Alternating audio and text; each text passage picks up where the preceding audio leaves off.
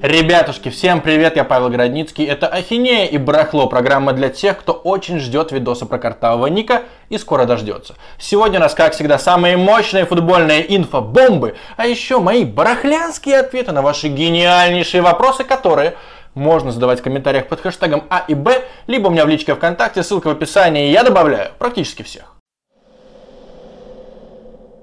Рубрика «Самый кайф» лучше из того, что меня вдохновило на этой неделе. И сейчас просто три новости. Бундеслига может возобновить сезон 15 мая. BBC. Сезон АПЛ будет доигран на 10 нейтральных стадионах. Все клубы серии А проголосовали за возобновление сезона. Я вам несколько месяцев назад, может быть даже несколько недель назад сказал, что все, футбол закончился. Но, как приятно быть пессимистом, сейчас появились крошечные надежды, что реально топовые чемпионаты доиграют. На Россию надежды нет. У нас сегодня почти 10 тысяч заболевших, поэтому до свидания. Но Германия, покер в принципе на интригу, но будет просто круто, если топовая лига реально возобновит сезон. Да, без плевков, за них будут давать желтые карточки, да, без зрителей, но все равно по телеку это покажут. Причем в Германии по общедоступному телеку. Дальше, Англия. Здорово, если реально они приедут на 10 нейтральных стадионов и там доиграют, потому что Ливерпуль должен стать чемпиком. Ну и последнее, Италия. В прошлом выпуске я сказал, что в Италии интриги нет. Типа, а, Интер на что-то там претендовал, но Ювентус, конечно же, его загасил. И мне в комментах справедливо напомнили, что помимо Интера был еще один конкурент – Лацио. В Лацио, честно говоря, я тоже вообще не верю, но чисто ради разнообразия я бы, как в известном панче, поболел за Лацио. Где это видано, братцы? Оу, Рома болеет за Лацио! Так что ждем, верим, надеемся и вдруг, буквально через пару недель, реально у нас на телевизорах появится не чемпионат Беларуси, а чемпионат Германии. Теперь к новостям. Джон Терри о промахе в Лужниках. Могу проснуться посреди ночи и думать, ну почему? Передаю привет всем людям, которые считают, что если у тебя есть 50 миллионов евро на счету, а у Джона Терри, я думаю, гораздо больше, то у тебя нет вообще никаких проблем. На самом деле, для спортсмена вот такие моменты, как с промахом в финале Лиги Чемпионов, это настоящая катастрофа. Я сразу вспоминаю цитату Дастина Парье, который зажимал, зажимал Хабиба, не зажал, проиграл, сдался и сказал, что с ним это теперь на всю жизнь, потому что второго такого шанса может быть не будет. И я для себя составил топ-3 самых обидных незабитых пенальти. Вы в комменты пишите тоже свои самые запоминающиеся нереализованные 11-метровые, как на Матч ТВ я вам сказал, синонимами. В любом случае, на первом месте, конечно же, Андрей Шевченко, финал Лиги Чемпионов 2005 года, должен был добивать Ливерпуль еще в добавленное время, Потом не реализовал решающий пенальти, и все, Ежи Дудок поскакал праздновать. На втором месте у меня Роман Широков, Базелю в 2013 году. Потому что тогда Зенит уже был с Халком, с Вицелем, прошел Ливерпуль, Базелю в гостях просрал, кажется, 3-1, дома выигрывал 1-0, последние минуты назначает пенальти, идет Рома Широков бить этот пенальти, а перед матчем Широков сказал, мы готовы пройти дальше, и мы это продемонстрируем. И на стадионе все такие, ну давай, демонстрируй, демонстрируй, а он так бездарно пробил. Ну и Зенит, конечно же, вылетел. И потом, я хоть и болею за Реал, но в финале 2016 года, в финале Лиги Чемпионов, ужасно было обидно за Хуан Франа, который, кажется, в штангу пробил за Атлетика. И после этого написал письмо, очень трогательное письмо фанатам Атлетика. Они его поддержали. И, насколько я помню, в продаже футболок подскочили в 8 раз. То есть люди покупали именно майки Хуанфрана, защитника, крайнего защитника, явно не звезды, тупо в знак уважения. Так и нужно реагировать на незабитые пенальти. Понял меня, Федя Смолов? Почему «Спартак» проиграл чемпионат России 2007 года? Рассказ бывшего пресс-атташе Владимира Шевченко. Владимир Шевченко – это одиозный дядя, очень яркий, который даже написал книжку «Черная полоса Спартака», там много инсайдов, и вот сейчас он снова возник в медиапространстве и рассказал, как вообще работал Спартак нулевых, и в том числе, почему он просрал то золото 2007 года, хотя опережал «Зенит» по ходу сезона, и за три тура до конца шел на первом месте, и вот за три тура до конца был решающий, по мнению фанатов Спартака, матч с Сатурном, и перед этим матчем с Сатурном Стас Черчесов проводил установку вроде бы на базе, и на эту установку опоздал Дима Торбинский, один из главных игроков того Спартака. Причем опоздал буквально на 30 секунд. Стас Черчесов это увидел и сказал, ты меня не уважаешь, раз опаздываешь, ты остаешься здесь. И Торбинский не поехал на игру. Хотя главная установка была уже на стадионе, но просто Черчесов пошел на принцип, он был молодым тренером, еще не очень гибким, кажется, 44 года ему тогда было, поэтому решил, хер с ним, дисциплина важнее. И вот в Раменском или даже не в Раменском, это не так важно. Короче, Спартак сыграл в ничью с Сатурном 0-0. И среди фанатов Спартака принято считать, что все из-за упрямства молодого Черчесова. Что если бы был Торбинский, этот Сатурн бы просто разъебали. Но Друзья, пересмотрите хайлайты. Там была куча моментов у Спартака. В пустые ворота с линии штрафной не забивали. С линии вратарской не забивали. Стас Черчесов даже херачил по козырьку своей тренерской скамейки. Короче, не надо думать, что из-за Торбинского не обыграли Сатурн. Просто не повезло. Бывают такие, бывают такие матчи, когда просто тебе не прет с реализацией. Вот и все. Но, честно говоря, я хорошо помню свои ощущения в седьмом году. Я радовался не тому, что «Зенит» стал чемпионом, а тому, что золото не взял «Спартак». Потому что, во-первых, мне было грустно из-за того, что «Зенит» проиграл в том сезоне оба матча «Спартаку», причем 3-1, 3-1, и еще «Спартак» в седьмом году выбил, вышвырнул «Зенит» из Кубка. Так еще и в 2006 году тоже «Спартак» оба матча у «Зенита» выиграл. То есть э, в личных встречах там была унизительная для «Зенита» статистика, и то, что он стал первым, ну да, но вторая команда отпупырила «Зенит». И еще я уже тогда понимал, что «Зенит» периодически играл странные матчи. Классика, выезд к «Спартаку» из Нальчика – Потому что Спартак обычно очень упирался, бился, старался, а тут раздвинул булочки и получил 0-3. В дожде, там, в грязи приехали, и причем даже как будто не было волнения. Первый тайм отыграли 0-0, и во втором запихнули. И даже Дмитрий Федоров намекнул, что матч был, может быть, немножко странноватым, и именно после этого Дмитрий Федоров не комментировал футбол на НТВ+. Ребятушки, мы в Петербурге. Я бомж, возле этого гигантского хранилища барахла. Здесь лежат все мои ответы на ваши гениальнейшие вопросы. Я заметил, что всего лишь 50% зрителей моих скромнейших видосов подписаны на мой канал. Мне кажется, это несправедливо. Нажимайте сейчас на кнопочку подписаться, ставьте колокол, и все будет чудесно. Экс-хавбек Спартака Ипсон. Не думал, что Дзюба так сильно прибавит. Многого ожидал от Жано. Ипсон, конечно, легенда Спартака наравне с Кариокой, но здесь важнее его ожидания от Жано. Почему вообще Жано Ананидзе не взорвал, хотя был очень техничным, умным полузащитником? Потому что у него вообще нет характера. Сразу несколько людей мне подтвердили, что Жано это тот чувак, который может выйти на тренировку, в квадрате кто-нибудь ему скажет, давай пас точнее, давай корявый что ли, коряга и он обидится на неделю, он не будет общаться с партнером из-за того, что тот слегка ему нагрубил на футбольном поле во время тренировки. Не говоря уже о тренерах, на которых он тоже обижался. Просто постоянно чел ходил надутый. И еще была же легендарная история, когда он отказался ехать на Дальний Восток и заперся то ли в туалете, то ли в шкафчике вообще на базе. Его так и не нашли. И на Дальний Восток Спартак улетел без него, его потом в дубль отправили. Еще, опять же, Жано настолько недалекий, что в 2014 году он критиковал Хурада прямо в комментах своего инстаграма. Говорил, что Хурада играет как говно. Регулярно парень такой исполнял, поэтому неудивительно, что сейчас он где-то на Кипре тухнет и уже вряд ли воскреснет. Кстати, в Петербурге Петербурге тоже был такой экспонат, Рамиль Шейдаев. Э, его воспитывали очень долго в «Зените-2», но он буквально с детства, на самом деле здоровый, высокий, с детства играл, когда, например, вот в 17 лет или в 16 в каких-то городских турнирах, если ему давали желтую карточку, ему казалось, что это незаслуженно, он начинал плакать на поле, реально у него слезки текли, это рассказывали арбитры тех городских чемпионатов. И у него характер так и не появился. Из-за этого, посмотрите на его статистику, кроме как за «Зенит-2», он нигде толком не заиграл и, в принципе, уже никому не нужен. Что интересно, он забивал за сборную Азербайджана хорватам и немцам. И это главные голы в его карьере, но такую стабильность он гарантировать не может. И поэтому я думаю, что, опять же, годам к 27 Рамиль Шидаев будет уже забыт. Рубрика «История от подписчика». Что нам рассказал подписчик из СПБ на условиях анонимности? Поехали. Вот его история. Сам я футболом бросил заниматься еще в 14-15 лет, потому что бездарь. Однако знакомых в юношеских футбольных кругах на тот момент, 2008-2009 год, появилось немало. И история как раз про одного такого знакомого. Алексей Евгеньевич Золотаренко, локомотив СПБ, 93 год рождения. Достаточно обеспеченные родители даже по меркам питерских футболистов. Об этом знали практически все. Играл он чуть выше среднего, ничего выдающегося. Но в 2012 году происходит удивительное. Его берут в дубль Краснодара. При этом в дубль Зенит он попасть даже не пытался. Ну и естественно, через знакомых выясняется, что место в Краснодаре проплатил его отец. На тот момент еще не было такого ажиотажа вокруг Академии Краснодара, философии Галицкого и всего прочего. Но из этой истории получается, что либо место в команде у Галицкого можно было купить, либо он сам не летает на вертолете над базой и не знает каждого воспитанника в лицо, а бояре в тайне воротят такое. Какой из этих вариантов правдив, уже не так важно. Но после этого как-то смешно каждый раз слышать про воспитанников и честность. Пишите в комментах, верите ли вы в эту историю. Я скажу так. Я уточнял у разных людей и говорят, что в дубль на год могут взять практически кого угодно. То есть хоть сколько-нибудь перспективный чувак по мячу попадает и его пробуют, ну, ошиблись, ничего страшного, это дубль. Просто его зачехлят потом.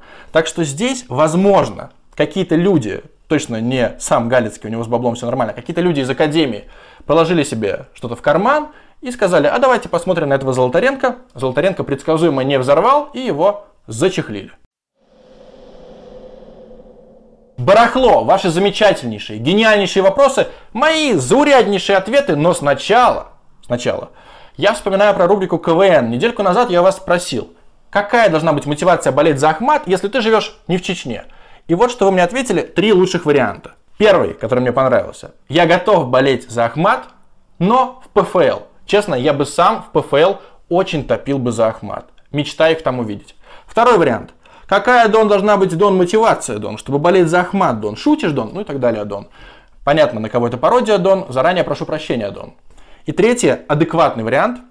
Вот какой. Касательно мотивации боления за Ахмат, у них весьма интересная селекция. Не рофл, всякие Маурисио, Бериши, Лео Жабы и так далее. Еще Васюхин про это говорил. По селекции они реально хороши. Много интересных легионеров. Действительно, много интересных легионеров. Ну и новый вопрос для КВНа. Кто круче, Андрей Аршавин или Александр Мостовой? В чем проблема?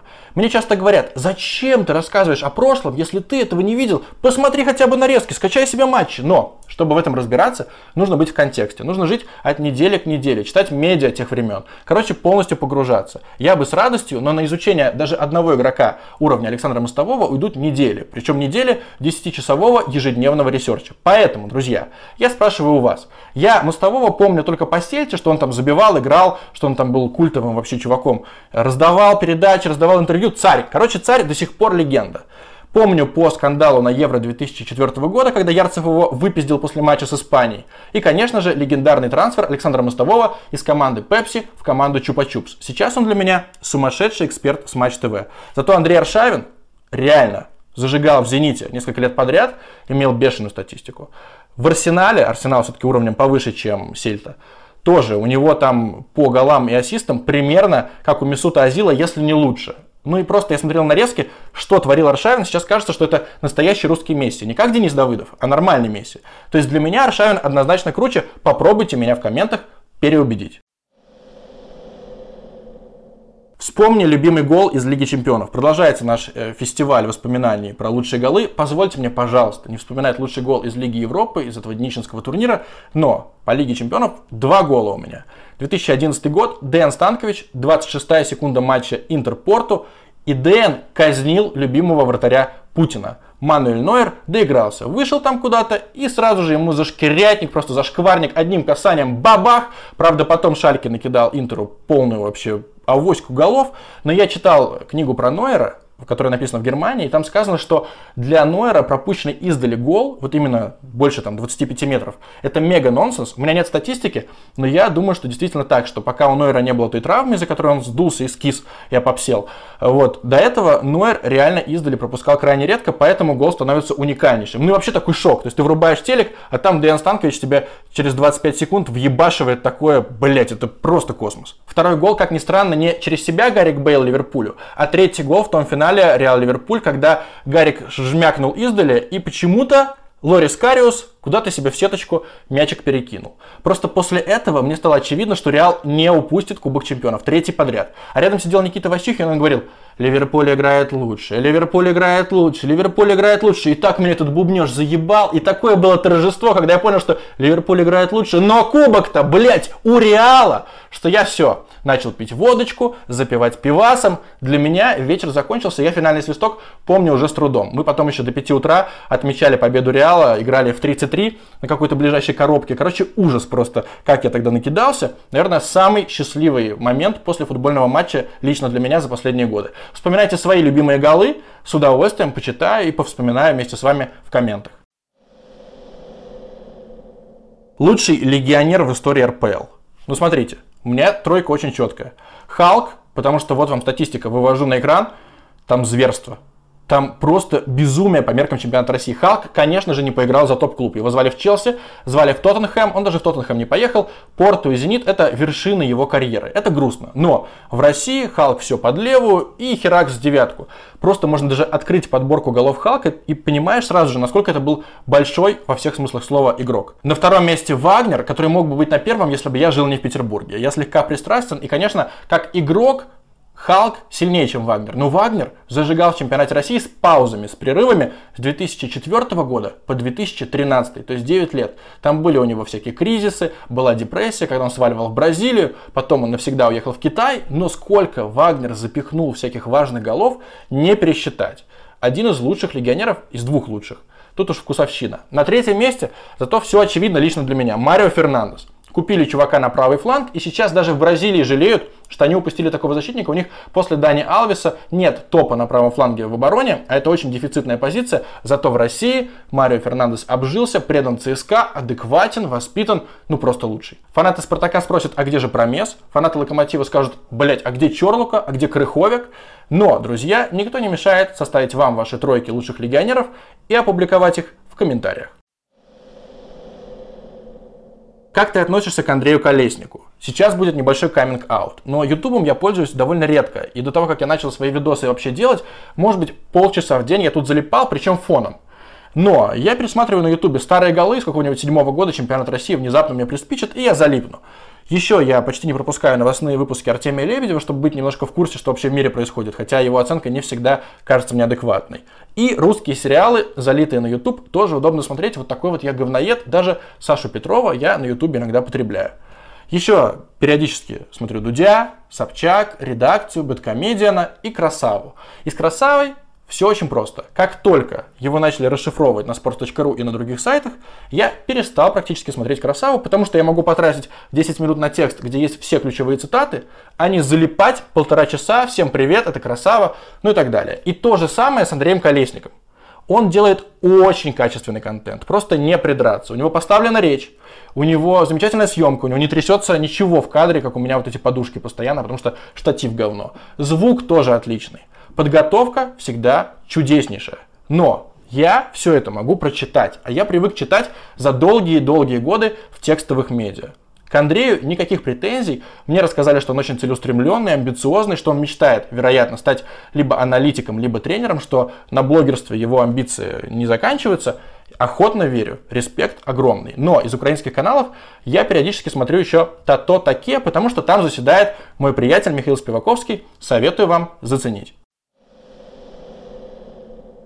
Возвращаю долги. Чуть больше месяца назад в легендарнейшем паблике в ГИК, ссылочка в описании, появился закрепленный пост «Задавайте вопросы Павлу Городницкому». И самый заплюсованный комментарий там вот такой. Меня послали прямо к Артему Дзюбе. Я уже вернулся, и сейчас, вот я выбрал три лучших вопроса, я на них отвечу. Самый тупой футболист. Было бы банально ответить Дмитрий Тарасов, потому что Дима регулярно дает инфоповоды, и это скучно. Но я вспоминаю, как один питерский корреспондент пришел на интервью с Соломоном Рандоном. И ему переводчица сказала, вы извините, пожалуйста, вы не могли бы у себя в вопросах все сложные убрать? Там у человека уровень чуть выше начальной школы. То есть никаких интересов, никакого мировоззрения, никаких взглядов у Рандона нет. Есть какой-то набор банальных историй про сложное детство, и все. Остальное пустота. То есть мне рассказывали, что да, не очень заполнен череп Соломона Рандона. И еще Канга был в Ростове, получил первые деньги, охуел от счастья, устраивал вечеринки, ну то есть его было в себя вообще не привести. Чувак стал абсолютно диким, у него снесло крышняк от бабла, но оплатить меньше, вероятно, было невозможно. Что делать командам с Дальнего Востока? Они залетают в премьер-лигу, здороваются и вылетают. Я, кстати, об этом говорил в одном из прошлых видосов, и я там перепутал, потому что Луч Энергия провел в премьер-лиге целых три сезона, 2006, 2007 и в 2008 до свидания. Я думаю, что командам с Дальнего Востока нужно забыть про госфинансирование. Просто искать какого-то одного спонсора, своего Галицкого или хотя бы Григория Иванова, который будет искать деньги, который будет содержать команду, который просто не даст ей вылететь, который будет держать ее на плаву. Это мега тяжело, но государственный клуб за Уральскими горами создать супер сложно, практически нереально. Все его будут гасить, и судьи, и команды, нахера нам туда летать. Но ну, вы помните, как СКА Хабаровск залетал в высшую лигу чемпионата России. Сразу же с ней простился. Поэтому нужен жирненький спонсор, которые любят футбол и которые знают, где привлечь бабки, если кризис. Конечно, это такая утопия, но я думаю, что если бы в России просто отменили госфинансирование, сказали бы, нельзя корпорациям государственным финансировать футбол, то, может быть, на Дальнем Востоке правда появилась бы команда, которая больше трех лет прожила бы в РПЛ. Что лучше, болеть за Реал Мадрид и знать статистику Ройстона Дрента или болеть за Новороссийский Черноморец и знать статистику Кирилла Кочубея? Мне мега нравится философия Support Your Local Team, но мне с ней не повезло, потому что я родился в Гатчине, в 9 лет только меня перевезли в Петербург, и для меня «Зенит» это, с одной стороны, родная команда, потому что я с детства за нее болею, там знал всех игроков, вырос на матчах «Зенита», с другой стороны, еще до «Зенита», летом четвертого года я ходил на Гатчинский стадион, и там была команда ПСЖ. Я прекрасно помню тот день, когда я проходил мимо этого стадиона, и на афише увидел, что ПСЖ играет с командой из Тихвина. А для меня ПСЖ это что? Пари Сен-Жермен. Я представил, как в Гатчине, но я ничего не знал о футболе, я представил, что вот сейчас со всякими темнокожими легионерами к нам приедет французский ПСЖ. Бабушку сразу же вытащил на матч, сказал, все, мы идем, там грант. Естественно, мы пришли, оказалось, что ПСЖ это предприниматель Сергей Жуков. Бабушка была, мягко говоря, не в восторге. Я от уровня игры этих пузанов тоже. Но я причем пришел с плакатом таким, и там было написано ПСЖ. Так вот, support your local team. Как же я охуел, когда сейчас на спортсе увидел тег ПСЖ Гатчина. Я прям загордился, что даже на спортсе помнят про такую команду, которой вроде бы уже нет. Я периодически даже просматриваю всякие паблики гатчинские, что там с футболом. Пока все очень грустно там с футболом. Надеюсь, это изменится. Так что, если вы живете в Новороссийске, нужно болеть за Черноморец, но и за Реал Мадрид болеть тоже надо, чтобы хотя бы иногда радоваться. Подписывайтесь на мой канал, подписывайтесь на мой телеграм-канал. Скоро выйдет картавый ник. Чао!